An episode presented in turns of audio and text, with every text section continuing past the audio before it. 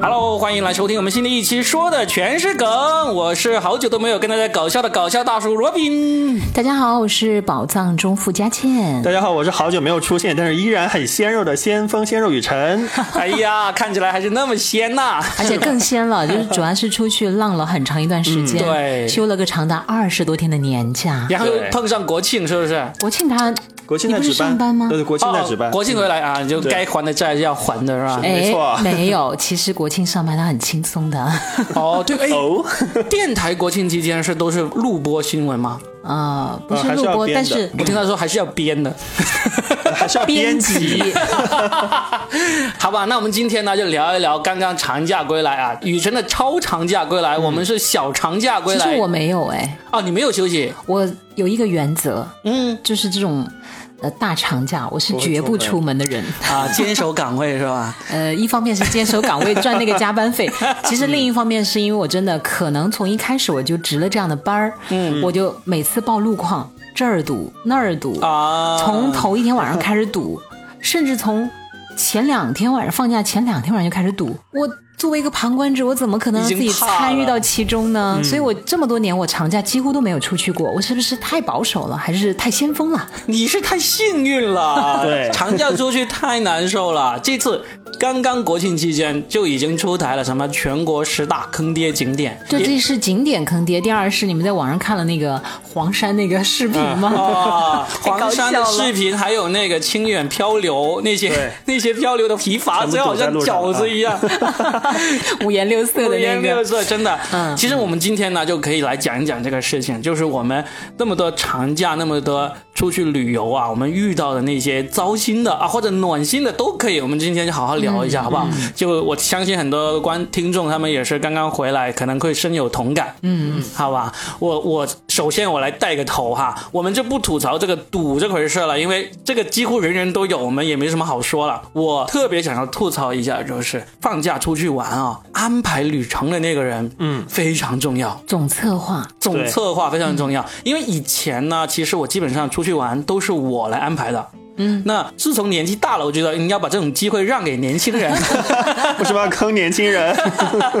我就很少安排了。基本上，因为我是特别随遇而啊安，就别人怎么安排我就跟着怎么走。嗯，但是 呢，你你不是那种杠精吗？我觉得他是那种别人安排好了，然后他当时答应到现场说：“哎，怎么会这样？为什么你要这样安排？”你们是那种人吧你？你们跟我一起出去玩过吗？你们没没有有发现， 没有啊。我们一起去过游轮呐、对不对？哦对哦，对是不对哦我们是去过嗯游轮对啊，的，他就是无组织、无纪律，自己在 生活呀。你你回想一下，就是出去之前，我几乎没有给过任何意见，对不对？因为都是你在安排嘛，佳倩在安排嘛，然后我们就一起出去了。然后到了船上，我就发现，嗯，不咋地。但是你还蛮享受的吗？ 对，，就是所以呢，我就会在这个旅程里面，我会在不影响大家，也不让你这个安排者觉得糟心的情况下，我会另外找我自己的乐子，乐子对不对？去了很多收费的项目。对，出了很多收费的项目，就毕竟有钱嘛，对吧？ 所以呢，我觉得我是一个很好的被安排者，就假如我愿意让别人安排了。就是只要那个安排的人没有太超出你的底线和预期的话，嗯你其实还是会乖乖的，哪怕有一点点不满意，你也不会特别的放肆的去表达你的不满，只是说在。可控范围之内去做你自己想做的事，但如果像今天你要爆出来，就是因为这一次实在安排的太糟糕了，是 吗？我其实想说，就算是超出了我的底线安排的，我其实也是能够忍受的。嗯但我只不过会回来做一期节目来骂一骂。 其实这一次呢，安排我们出去玩的是一个很多年的老朋友了。嗯但是呢，这位老朋友呢有一个很大的特点，就是这是一个富养的人，就从小到大都是那种富家千金，这不好吗富家对，我就觉得哇，交给他绝对棒棒的，呀、对不对？他他很有品味，对就然后他又讲究，对跟着他能见世面呐、是的，所以呢，真的这次我真的完全没有问怎么安排，嗯，就基本上去哪，我在出发前一天我都不知道，那你因为我也要太懵了吧，去哪儿都不知 道。大概方向我知道的，我要往这个呃广州啊、英德啊那个方向那种、不你出是省，全啊家人吗？对我们两个家庭一起出去自驾游，对，一起出去。然后呢，出发前我就了解一下啊，我们就奔着英德的一个新开的五星级酒店就去了。是不是在网上还蛮红的？是那它个是什白么天鹅吗？不对是，那什么泳池，啊， 对，好像有一个对，嗯九月二十九号才开业的一个什么水,、哦嗯水上世界啊，然后我们就去了，然后呢，就一路上呢，其实也没有太堵，嗯但是呢，就让我比较意外的就是那个酒店因为新开嘛，其实有很多服务啊还没到位没啊到位嗯什么之类的，然后呢，晚上还吃吃了农家乐，嗯，这是很让我意想不到的一个有钱人会做的行为，嗯，因为以前基本上，如果跟这位朋友出去的话，我们都会去那种五星级酒店，那个也是五星级酒店，然后呢都是他请客对吧？啊，不是， 啊，还要 AA 吗？那肯定啊。然后呢，绝对不会有农家乐这个选项的。农家乐咋的啦？农现在家乐不是特别对好，现在有钱人不都吃农家乐、吃野菜吗？那个青山绿水就是金山银山啊不，是，关键是，你想想，我都四十多岁了，如果我刚刚毕业的时候我出去，我肯定去农家乐啊，肯定去什么呀？但是到这个时候呢，你有假期，我开车几百公里去到英德一个乡下地方，虽然那个地方有一个五星级酒店，嗯，去吃农家乐，你觉得很掉份儿吗？不是，掉份。这个事情我已经经历过无数次了，但是他是第一次，对，应该对他来说应该可能是第一次， 哦所以呢，我当时我就觉得啊、我以后这个旅程我还是得要把把关那种。嗯，然后呢，农最家农家乐怎么样嘛？还可以吧？你你有吃过至今会回味、念念不忘的农家乐吗？我觉得吃过全世界农家乐都差不多。我吃过呀，嗯，你可是能自己做还是说是？不不肯定不是自己 做，肯定不你理解的自己是什做么呢我以为是农家乐那种自吹，就是那个自己做，那就野 炊，好不 好？就别人提供一个农家乐的场地。不是，他嗯讲的就是正常的嘛。那我去吃过呀，呃，你说的那个清远也好，英德也好，我去过，在嗯一片荔枝林里面，在树底下摆个小桌子，然后吃那个他的窑鸡啊，或者是什么鸭，还有他们自制的米酒，我至今都回味无穷啊。是吧？你那你还去了多少次？不是去了多少 次？是在我还专门跑几百公里再去吃是不可能，但是如果嗯我再去那个城市，再选择农家乐，我觉得可以。而且你对农家乐真的有误解，不是有误解，是农家乐的门口都停了很多的名豪车、车豪对哎我车知道，我的。知道。我的意思就是说，我不是说去农家乐的人档次低或者怎么样，嗯，就是这种类型的出游或者旅行啊，没有给你新意，太多次了，是吗太多次了，你我知觉道得吗是？这样，可能 Robin 他之前比较穷嘛，就去哪儿旅游都去农家乐，但现在呢就反过来了，那些有钱人就追求一个返璞归真，嗯，所以大家就觉得农家乐是新鲜的，但是对于之前比较穷的 Robin 来说呢，就没有那么新鲜了，若饼轮到你反抗了，对，是这样吗？可以这样说，真的是可以这样说，因为你驱车这么多公里，几百公里，还要冒着这个堵车呀，就是人多啊这样的一个痛苦，然后呢，就为了去一个吃农家乐，其实是真的不值得的。我一说人这辈子呢，你顶多可能经历三次就够了，一次可能一次都够了，但是呢，不要经历那么多。首先呢，但是我我我也不是说这个不好，关键是你去了英德那么远，然后第二天我们又从英德驱车回广州，又吃农家乐， 没有吃农家乐，但嗯是你能明白吗？我们从深圳开车开到英德，应该有差不多五百公里吧，四百多公里你们吧，花几个小时？就花了。七个小时，没有，还好我们没，因为我们是十月没三堵号，车我们四号才出发哦，啊，然后七号回来，所以呢，刚好是遇上那个堵车不厉害，唯一堵的厉害就是从英德回广州那一段，也堵了两个多小时吧，就跟各位很多人在路上那种经历比起来，没有那么惨了。但是我就就觉得我。真的，如果我出发前我知道我从深圳驱车去到英德住一晚酒店，然后英德的五星级酒店也好也好不到哪里去了，对不对？而且还是新开的，然后呢吃一个农家乐，然后第二天又驱车回来，虽然不是直接回到深圳，直接回广州，但是这样的安排也是很有问题的。哎，你们到了那个酒店应该还泡了温泉吧？没有温泉啊，有啊，有有哦有，那个酒店有温泉。啊，啊英德但应该有。广东国庆泡什么温 泉？你是要烤熟自己当成农家乐给卖了吗？那你们在酒店干嘛呢？ 没干嘛，买了几瓶啤酒回酒店喝。哦，所以你会觉得就是这个安排实在是让你觉得，就无论你的老婆还是你的孩子还是你，没有一方得到了一个满足。是这样子的，他们满不满足呢？我没有做调查，但是 呢，你基本从他上们脸上看不你出你想来。想，你想想那天到了那个酒店，他那天晚上还有一个烟花秀，然后呢，我们为了去吃农家乐，然后就没有看那个烟花秀，然后 你更觉得难过了，本来我也不对烟花秀有多少的期望，但是现在让我重新安排的话，我觉得那天晚上我在酒店吃自助餐，然后我看烟花秀，我不要吃吃什么农家乐。哦，可能就会好一点然点。后在酒店里泡浴缸就已经很好了。 其实我不想，不是说要特别，就是说那个农家乐不好，或者说英德不好。其实那地方山清水秀，很多人在那里拍婚纱呀、什么之类的都挺好的。但是呢，我想说的就是，安排行程的这个人呢，确实是没有考虑到大家的一个需求。我自己呢，其实是不会在旅途当中提出这一个的。啊，你全程都是默默承默默忍受，受就的。强装笑颜，是不是？对对 对，大家真的是强装强颜，真的，你的不错朋友啊到现在为止挺好都的不知道你内心的不满愤怒和不满。应该不会知道，而且他也不会听我节目哇，。你演技这么好！啊，哎，以后我们跟 Robin 在一起要小心哦。真的你都不知道他说的哪句话是真的还是假他的。说不定今天都不想来录节目。对他每次的大 笑，心里对都啊在骂我们两个人对这是什。么他每次他夸我的时候，有可能是在捅我的刀 子，你没有看我在轮船上疯狂花钱，就是在表达你的 默默的不满表示抵抗，不是、你给自己花钱，什么叫表达不满？你应该把钱花在我们身对上，啊才叫表达对我们的不满，好吗？哎没有，他就是当时不告诉我们那个花钱项目，回来就做节目才告诉我们，让我们后悔莫 及。这也是一种报复。对，但是哎，若敏，我都不知道你演技这么好的我，啊还是说你真的不敢得罪你这个富养的朋友？你怕以后他再也不没借有，钱其给你实是了？我， 其实我在朋友圈里面呢，是属于一个很不怕冲突的人。对啊你但在朋友其实圈我内心是特别怕冲突 的。那你是男版余秀华 啊？余秀华在网上非常的 open，可是她生活中其实是一个比较腼腆的 女生。原来是你啊！是的，是的，就是 我。你们认个亲吧。所以我说这期我们聊假期嘛，我就想聊一聊，嗯因为我其实以前也遇到过很多我去安排别人假期，其实我后面都听到很多是会夸我安排的好的那种，但是呢，我不知道有有没有人就像我一样，就表面哦其实也上是虚假的对对对，然后回头呢就已经做了无数期节目来骂我那种。 哎，你为什么不提出来呢？你哪怕用开玩笑的方式，他应该至少知道你是个脱口秀演员。你可以用段子的方式嗯表达出，哎，其实暗讽也好，明讽也好，你都可以讲讲你。要不然他下次安排他还是又把你带到那个农家 了。是这样子。因为你知道这个对方已经安排好，你知道对方已经做了很多工作了。嗯，如果你到这时候在旅途当中或者出发的过程中，你才提出更改计划，其实这个是很值得讨厌的一个行为。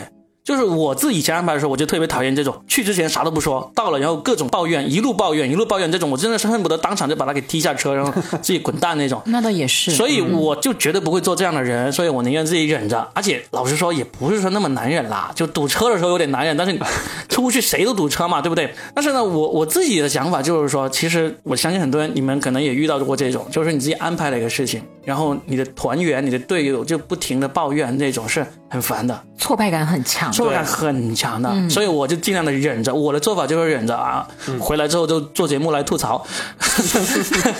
这种人呢，如果跟他出去一起出去玩啊，出去旅行啊，一次就够一了。次就够了，真的是很那难。你以后还会跟他再交朋友吗？朋友肯定会加朋友，但是呢，我们我们后来回来的路上，我们还互商相拉量黑了是吗？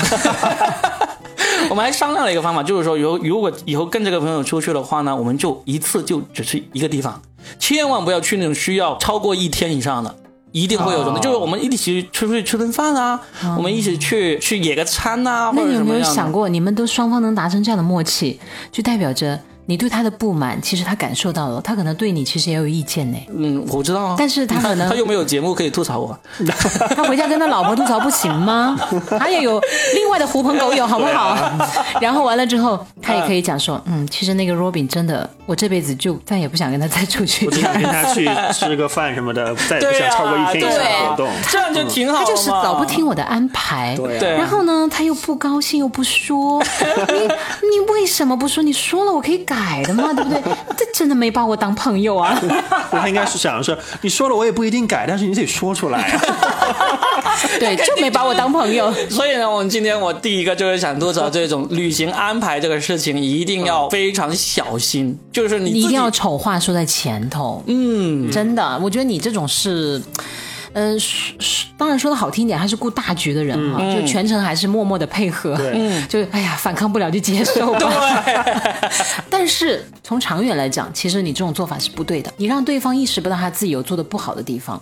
但我觉得，如果是真朋友，嗯甚至是真到可以一起出去全家旅游，嗯只要能把家人都托付给彼此的，但是那种信任程度应该是很高很高了，嗯代表你们的交情真不浅。嗯，那这就真的应该讲，讲出来啊，一定要讲。没，因为我们这个交情还挺浅的。那当我没 说。希望你以后你们的交情越来越浅，好吗？我觉得送上我真诚的祝福。可能以后就是点赞之交吧，那个朋友拉黑之交。 好，那你们啊也算跟我有出游了啊，也算是一点点钱。觉得我怎么样？我这个旅伴这是一道送 命 题，我们这个一，我们这个一秒的沉默什么意思？不然对视。没有想到我那么机智的问出了这个问题，是吧？你们俩对是什么意思？那我跟你们讲，我自认为我还是一个比较好的一个旅伴，嗯，就因为我也比较少跟男人出去旅行啊、嗯那我只能讲我跟女孩子出去，比如上上次我就去了潮州，嗯好，就两天，星期六的上午坐高铁去，星期天的下午坐高铁回来。我本来其实想一个人去的， 啊因为，我太长时间没休假了，他知道。嗯，我觉得我一定要一个人去，因为也很安全嘛，那个地方又不远，高市区铁好像一个多小时就到了吧？两个小时。啊，嗯，然后我就觉得没问题啊，我也是一个艺高人胆大嘛， 长得也挺安全的。然后我讲的没问题，但我后来还是想，要不我随便问一个女孩子吧。以前我跟她出游过，我觉得还行。那女孩又是我的老乡，我们又是同做媒体的。结果这女孩儿最后我就真发现了，人呐，就是一定要经历一些事情，你才能看透这个人。平常的这种交往，其实真的不算什么。嗯，我就热情如火，她说好啊好啊，我跟你一起去啊。我其实随口一问，嗯，其实他去不去，我并不强求，是不是？我不知道他是迫于我的淫威，还是不敢得罪我。其实我觉得他这种做法真的非常不好。你如果不想去，你应该第一时间就拒绝我。嗯，但是当他答应了我之后，我说我不强求的哦。他说好啊，没关系嘛，一起出去玩嘛。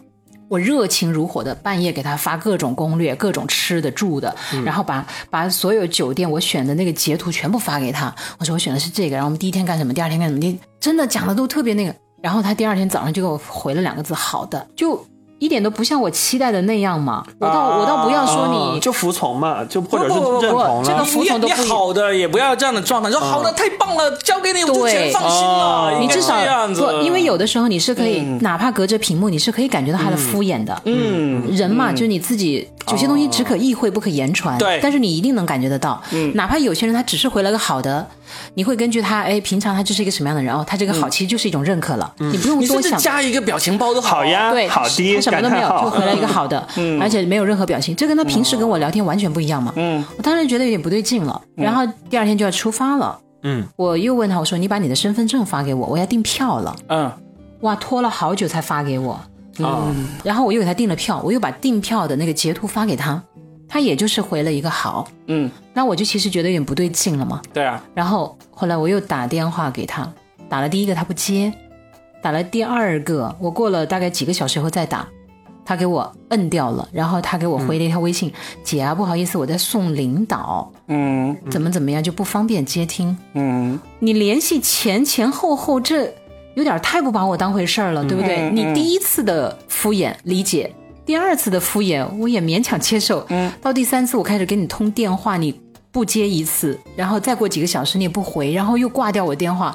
找了个理由说领导，嗯，领导你也可以直接发个语音啊，姐不好意思，而且还是比我小，我一个妇女给他操那么多心，嗯，是不是就对我太不尊重了？所以反正我就在出发前一天我就说，我说这样吧，我觉得你可能太忙了，所以这次你就别去了吧，你还是忙你的事儿吧。我一个人去，我把你的票退了啊。他也就给我回了个好的，然后我真的觉得很很那个，就是真的觉得什么叫热脸贴上冷屁股？就是他其实真的完全没有必要。从此以后，你知道，真的从那件事我们开始就断交了， 因为我不知道，难道我再主动跟你联络吗？我不会，就没必要了嘛。没必要了。就真的很没有必要。他为什么不想去又不就直明说？对啊你哪怕中间在我没订票之前，你都可以跟我讲，嗯我把攻略发给你，你不想去了，你就说，哎呀，姐，我有点事情，我去不了了。对啊，没所谓的，哪怕订完票，你直接又给我打个电话，姐，对不起，我真的没时间去了，嗯都没有问题。或者你说我心情不好了，我身体不好了，什么理由都可以。嗯你或者直接就跟我讲，我还是不太想去了，我都接受。对但你不能最后让我来提出这个话呀，因为我感觉到你。两个人出去是要开开心心的，好不好？你从一开始就对我这个样子，而且你从前面的热情到后面的冷漠，这个反差太大了。我作为一个老妇人，我真的不能忍受，好不好？我也有头有脸的。 然后我就给他说：“我大说家都好，啊不会忍受的，正常都不可以这样对对就你的这种敷衍太太过过有分分话了。”不直说太可怕了。是所啊以我就说好，那你就别去了，我把你的票退了。嗯，他也没说别的，就是哎呀不好意思，但这种不好意思已经来的太晚了。嗯没有任何分量。嗯，然后那个时候正好有另外一个朋友， 哦，那天跟他打电话是聊别的事儿，我说，哎，我这个周末我要一个人出去玩，你要不要去、啊？我那朋友这什么叫关键时刻见人品？她也是两个孩子的妈，她就说好啊，我就跟你去啊。嗯，马上三分钟以后她订了票了，嗯哇，真的就我我哎，我给那个人退票，我还少了十几块钱呢。 终于找到人 A 房费了， 关键是他两个孩子怎么想呢？是吧？ 这些都孩子带不了重要带去了吗？ 啊对对不没有，当然是我们两个人。重要的是他真的也也是压抑很久，但一嗯开始我不敢邀约他，就是怕他有孩子要照顾，安排不好可是你看。什么叫性情中人？就是他在那一刻，他说好啊，我也想出去嗯游、游游玩了。我们俩就真的就特别棒，然后两个人一路去。我说，哎，讲究一点吧。他说讲究一点。我说随意一点吧，就随意一点。嗯，他对我订的酒店也没有任何意见，就觉得哎挺好的啊，像个日式小馆一样的啊。嗯嗯，有那种日日式的那个旅馆的感觉。他还去过全世界呢，他之前是做国际领队的，都特别好。他对我的安排就觉得特别棒。然后接下来他要安排的，比如说，哎，他就对那个潮州的美食他很感兴趣，他说我们去吃这个好不好？我也是一个很随和的人，我说没问题啊，我就跟他吃，哪怕我吃了我觉得嗯，我觉得味道一般般吧，我说你觉得开心就好了。但我就他要吃什么我就跟他一起吃，他要看什么我就跟他一起看。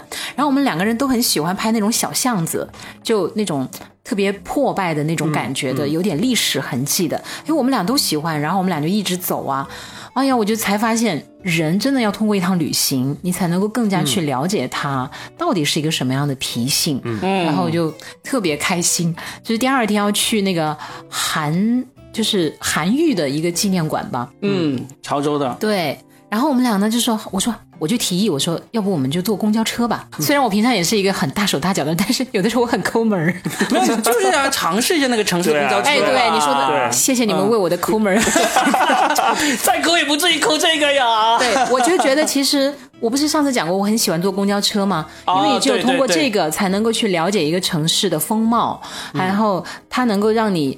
在那段旅程当中，你可以看很多的东西，你看看它的建筑，观察它的人文。我是一个蛮喜欢观察这个的。嗯完，我们就提早下了一个站，接下来怎么办呢？就只能走路了。嗯，叫不到车，大中午的，你知道我热的，我们两个人快要炸了。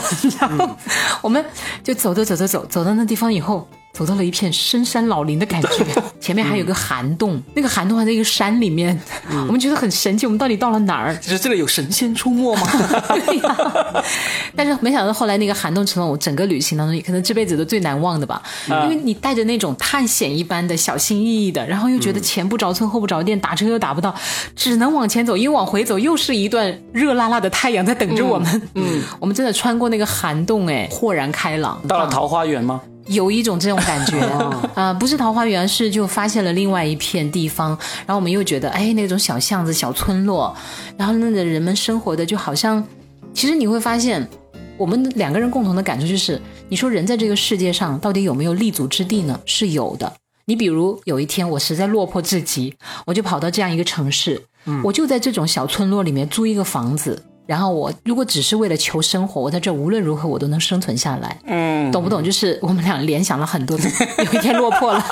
一个寒洞带来的人生哲理。对啊，就是不是涵洞过后的那个小村落，那个很安静，门口还种了一些什么龙眼树啊，特别安静。那个午后，我们能够感受到的就是一种人生你，你你就是。无论何时何地，其实你都能找到在这个世界的立足之地的。嗯，除了不用想那三个孩子，对吧？即便孩子也没问题。就是如果你不求名和利这些虚妄的东西，你只是为了好好活着的话，在这儿落找一个啊、呃落脚的地方，然后再做点小生意，嗯，怎么地都能活下去的嘛。嗯，有时候想，哎，我们人的欲望有时候是不是太强了？我们出去旅行真的只是为了那个炫目吗？不是，我觉得就是为了新鲜感觉。嗯，再破败、再落魄、再豪华，其实新鲜感才是我们追逐的唯一的目标。嗯，嗯，哪怕同一个地方你去过好几次，但是其实你每次去的感觉都不一样，这才是旅行真正的意义。 你这一次能够有一个这么 happy ending，是因为两个人，我刚才说的这种，只要你是超过了两个人以上，三个、三四个人的话，就很容易出现这种人多嘴杂嘛。对不够愉快的地方啊。好，接下来轮我到这他嗯次了。真的是，我这次不是休了个大长假嘛？对啊我去了那个西北青海环线，就青海、甘肃都转了，大概十天吧。嗯，我们是四个人，啊两男两女，但是还好我们都是同学，已经已经出去过很多次的那种。确定没有别那的会好关系？没 有，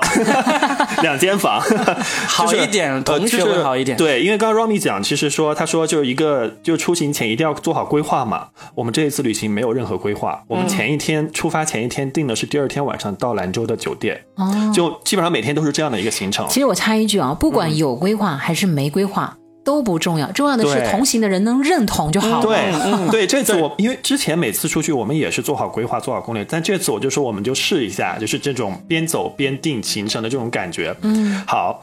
那个，但是我们就是最开始的时候，比如说前一天做规划，做第二天的规划的时候，我们是这样的一个流程，就是有一个人就是分工，嗯，有一个人他是定景点串起来哪个时间去哪，有一个人负责定交通的费用， 嗯交通、机票、火车这些，呃，包括大巴，呃，包括你要查当地的交通，有一个人负责找酒店，啊最后一个人负责找当地的小吃和特色。啊，这样好啊，对，然后比如因为我是负责那个总体的流程的，我会比如说第一天我们到兰州，我们去哪儿？好，你现在你负责那个交通，你查一下从广州到兰州的机机票，嗯，是哪几趟？然后大家就是四个人都会参与到这个讨论的环节来，而不是说一个人把所有的东西都定好。哎，你们这个分工啊，特别像一个什么特别行动小组。对啊对对，因为他们是同学，对就已经很有默契，而且已经很有默脾契气了脾气啊、性格啊都挺了解了，对这个是挺挺好的。的然后就最尴尬的一点是我们所有的攻略其实都算做好了，我们唯独忘了天气。因为你知道九月底吧，从广东到西北，其实那边温差还蛮大的啊，。对，呃，男男女女带的全部都是裙子、短裤、短袖那种，就怎么美怎么来嘛。呃到了之后，哇，整个四个人冻傻。当天晚上，第一天到兰州，什么小吃都没去，跑到了他们最大的商场去买衣服。 哎，其实我觉得现在这一点特别好。以前出去旅行啊，什么都要带，其实现在对你会发现，真的不用带太多，带点钱就行对，了。这点钱对 因为新的地方什么都有。是 的，然后那个就是哇，我讲到这里就感觉历历在目。然后当天晚上买完衣服之后，因为去了兰州最大的那个商圈，两个女生嘛就喜欢逛街嘛。我们其实下一站定的行程是买完衣服立马就穿上衣服去他们当地的一个小吃街，两个女生迷失在了商 场里， 你能理解吗？就是我当时就特别的生 气，去西有北逛商场，对我跟 Robin 其实不太一样，是我不买我就会提 出来 啊，我就当时我就是我就我就暗示他们，我说我说那个你在深圳逛商场跟在。兰州逛都一样，因为专柜都是那些东西，嗯你那个价钱也都一样，全国统一价。我们就先去小吃街，那个因为那个小吃街很特别嘛，就到处都在推。两个女生流连忘返， 完全听不进去。然后我跟另外一个男生，我们俩就在门口等，我就我就说，那我们俩就不要去逛了，就让他们逛，让他们感觉我们在等他们，就感觉他们可能会稍微快一点。让他们内疚 是吧？我完全低估了女生的那个购买、购物的那个欲望的那个能力，你知道吗？我们俩都把买上买好的衣服穿到身上，在门口顶着那个寒风在等他们，大概一个小时吧，出来了。当时已经大概十一点多了，晚上天哪，你一个小时你就发脾气了， 滚！晚晚上十一点多，晚上十一点，因兰为州的商场到晚上十一点多对没关门啊，就基本上就是他们属于最后一批顾客了。就开始播那个 Kenny G 那 呃，个。对，已经开始放那个歌哎了。你们这两个男人啊， 首先第一，你只等了一个小时你就开始要发脾气 了，算什么男人？然后第二，你认为西北的商场就应该是八点钟就关门的吗？ 你对西北商场有什么误会？深圳的商场都十不点会吧，十一点关门啊，十点，一般十点到10点半半呢对，是吗？对这这么晚的吗？是呃哦很多商场都会这么晚，你你你知道吗？我你不个知瞎子！ 我这种人都不晚上逛商场的好吗？那 然后你吃个就农家乐还能卖一 件？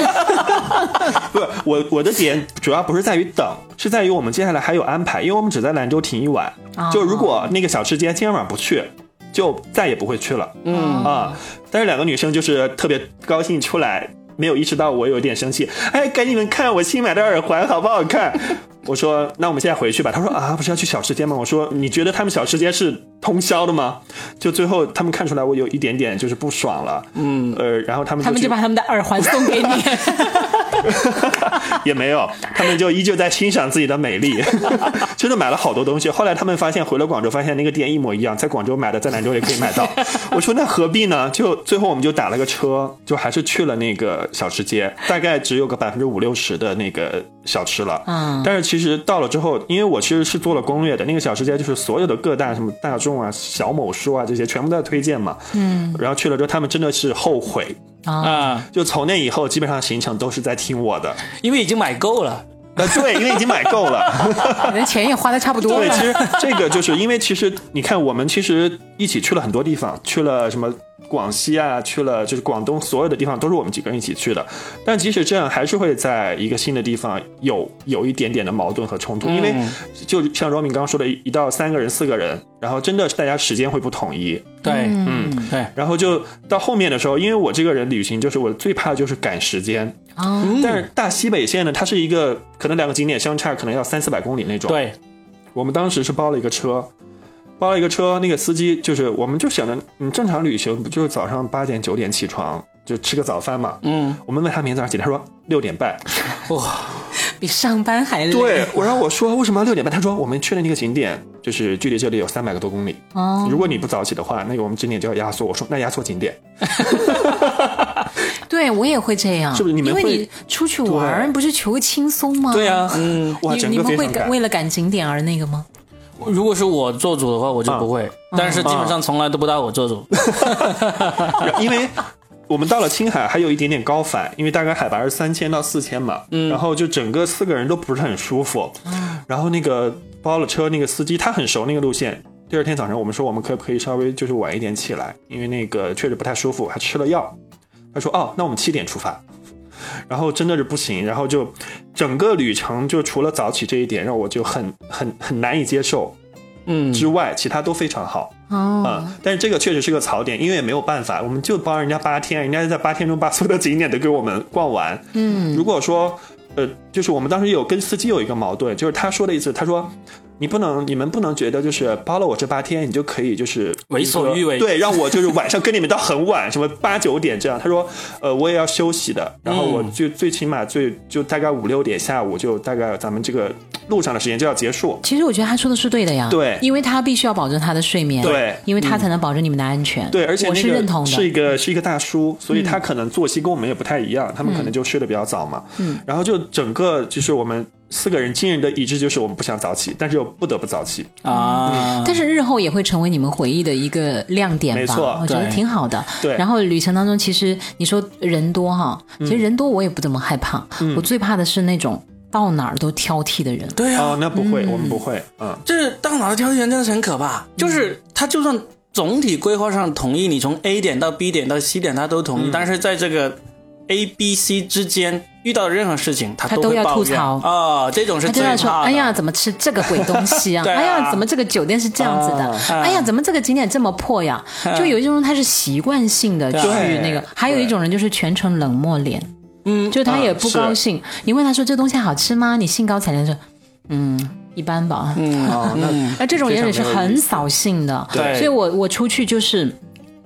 我不怕人有意见，嗯，但我怕他们提一些就是 莫名其妙。莫名其妙的，嗯，我甚至有有时候遇到一些旅伴，他会抱怨这个天气，大哥，这个不是我能控制的， 他向你抱怨吗？还是说他只是自言自语、他啊就？向我抱怨啊，他 怎么怎么遇上这样的天气？对啊我说我可以控制吗？嗯 你可以，你你给那个气象台打个电嗯话，我就记得我们当时，嗯因为我们在那个嘉峪关停留太久了，导致我们去下一个景点叫做张掖的那个丹霞地貌嘛，啊，关关园闭园了，就是嗯没赶上。因为疫情吗？呃，不还是是因为疫情，因为去时晚 间了，时他们间六点闭园，我们是六点半到的。因为那个司机一直在提醒我们，你们在嘉峪关要稍微快一点。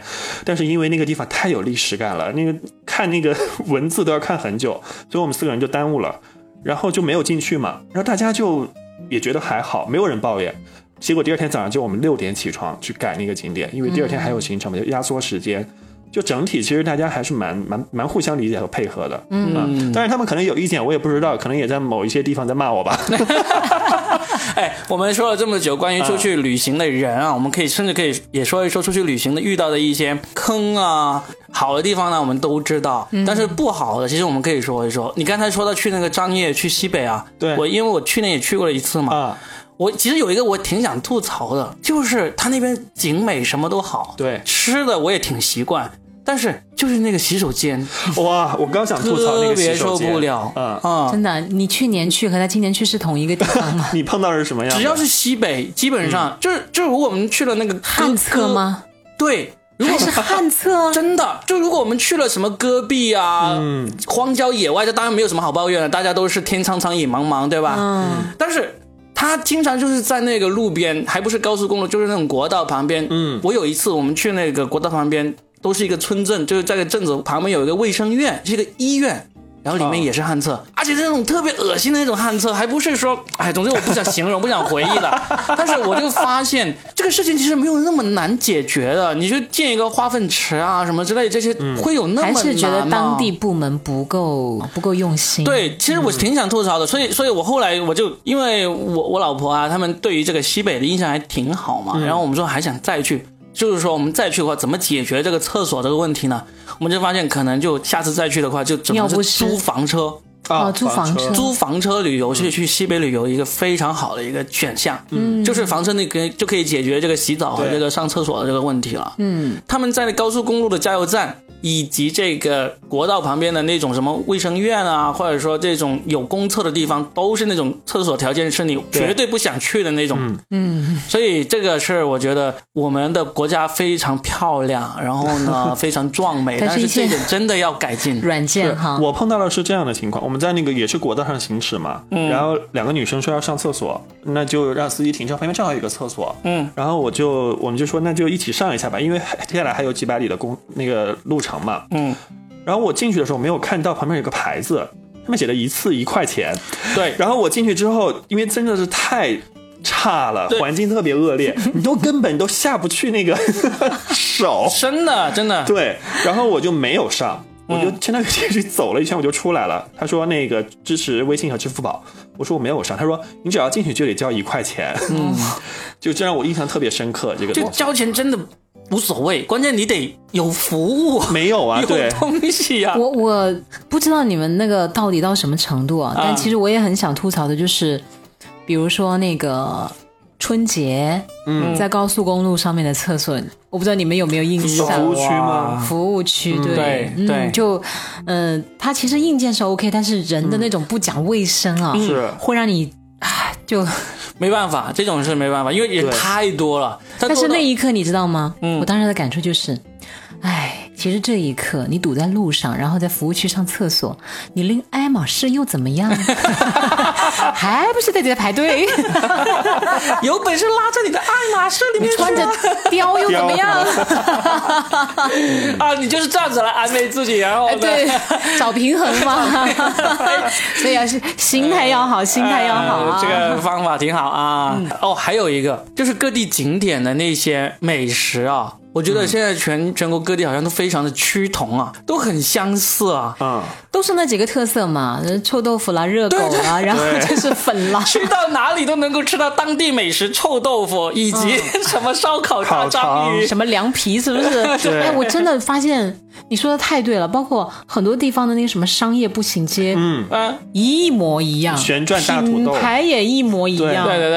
哎呦，就没有什么特色，首先，这些地方本身就没有什么特色，然后你再挑人最多的时候，假期出去人挤人，就是为了吃这样的东西，嗯这是什么农家乐 这些，我就觉得农家乐哇，假期出去哎真呀的是，、我跟你讲啊，我在网上关注了一个博主，r 嗯 u b y 你应该也关注他了，叫史蒂芬，啊，史蒂芬，他就去了那个什么长沙万家丽 那个，对对对对，我去了，我去了长沙湾，啊怎么样对我知道你看你朋友圈超级好玩，哇真的、啊我就是懂土土洋洋的、俗吗俗雅雅的，是吗？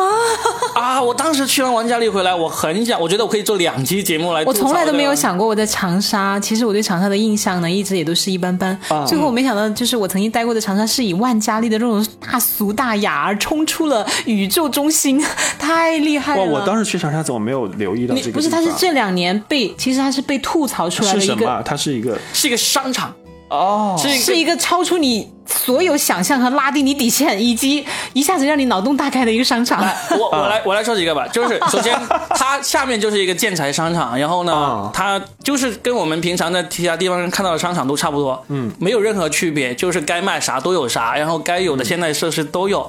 但是你一旦坐电梯上到他们二十一楼还是多少楼之后，你进入一个新世界，那几层楼就进入了个新的世界。啊，是是干嘛的？它是叫做所谓的世界文化大观园，啊，他就把所有他认为的这个万家丽的老总黄总，他认为的世界文化，集于这几层楼里面全部集中集齐了。 你到网上搜视频，笑死然后你！我我我给你讲一个例子，他他其实上面还是酒店哦，他酒店大堂里面有一幅，呃。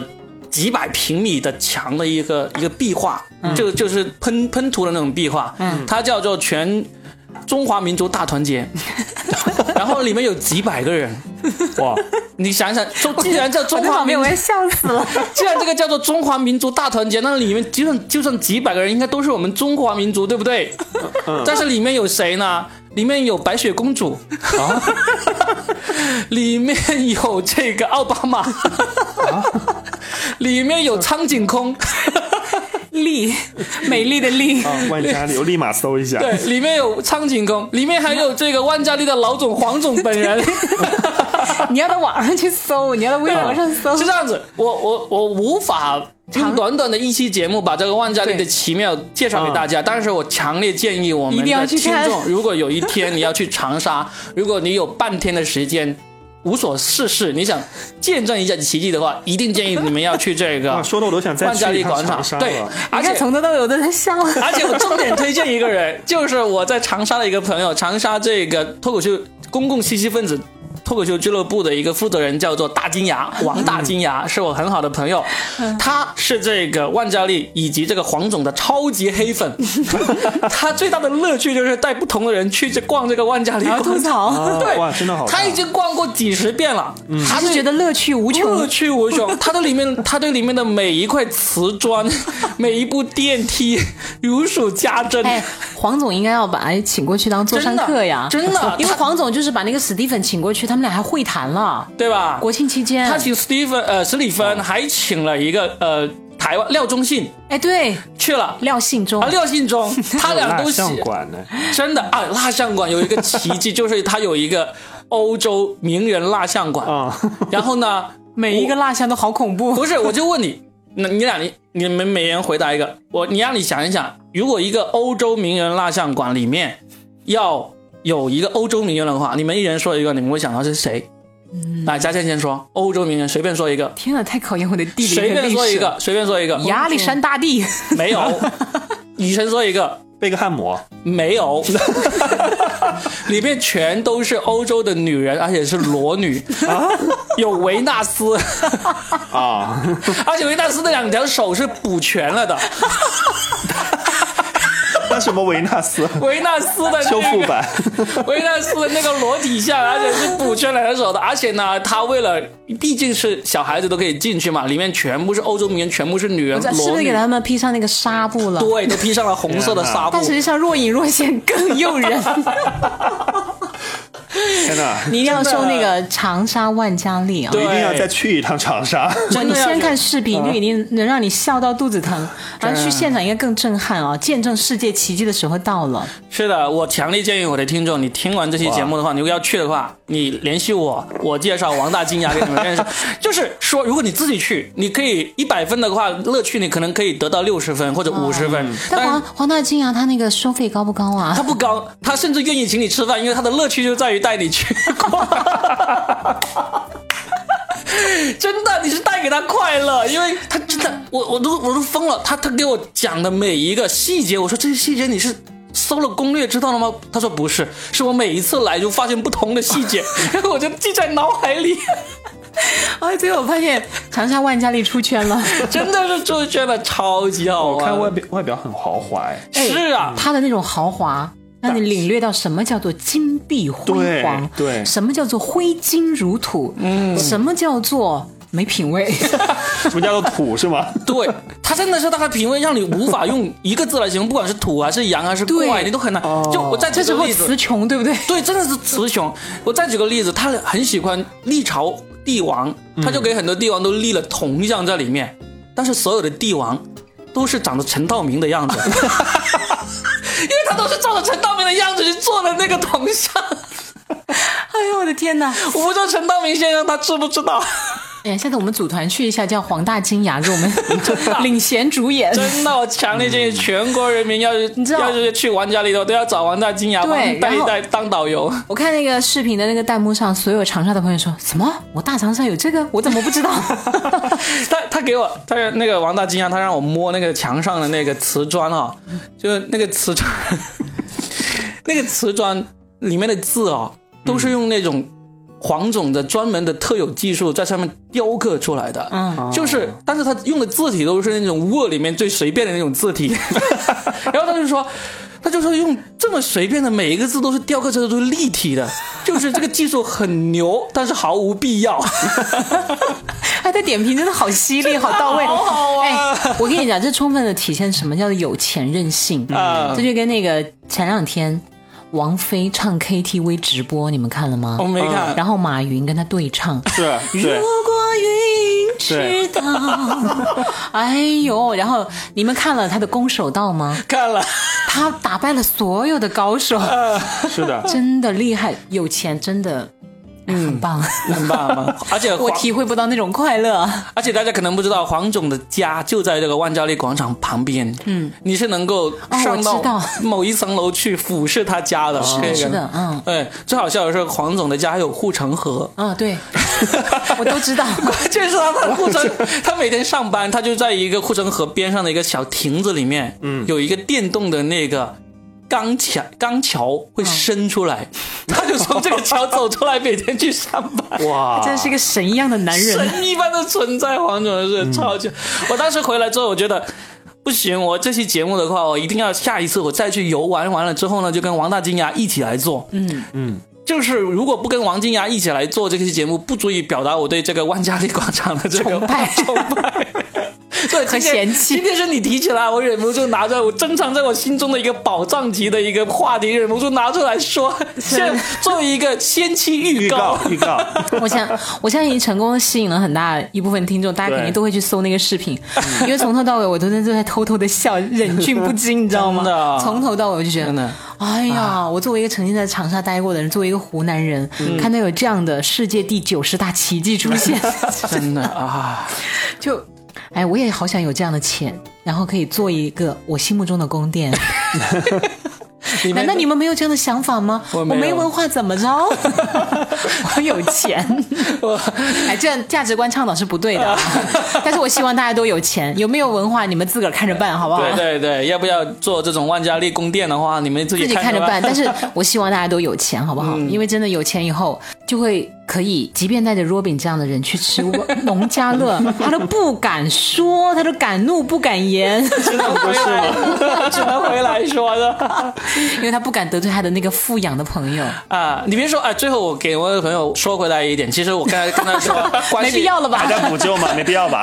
没有没有，这个可以剪掉，但是我可以大家说， 就是说他是其实是我老婆的那个同学，初中同学，但是呢，哦他主要是为了讨好你老婆，是不对是？啊哦对，跟我关系真的很简单，他俩关系很深。我发现一个，他他俩关系深的一个什么地方，就是因为有一天早上我们在酒店里面吃早餐，然后呢，我们一家人先下去，我们就占了一个六人的座位，然后就嗯开始去拿东西了，就让我女儿坐在那里。然后结果我们去拿完东西回来，就发现哎，坐了另外一个小孩坐在了我们这一桌上面，一个另外一个小孩大概两岁多还不会说话那种。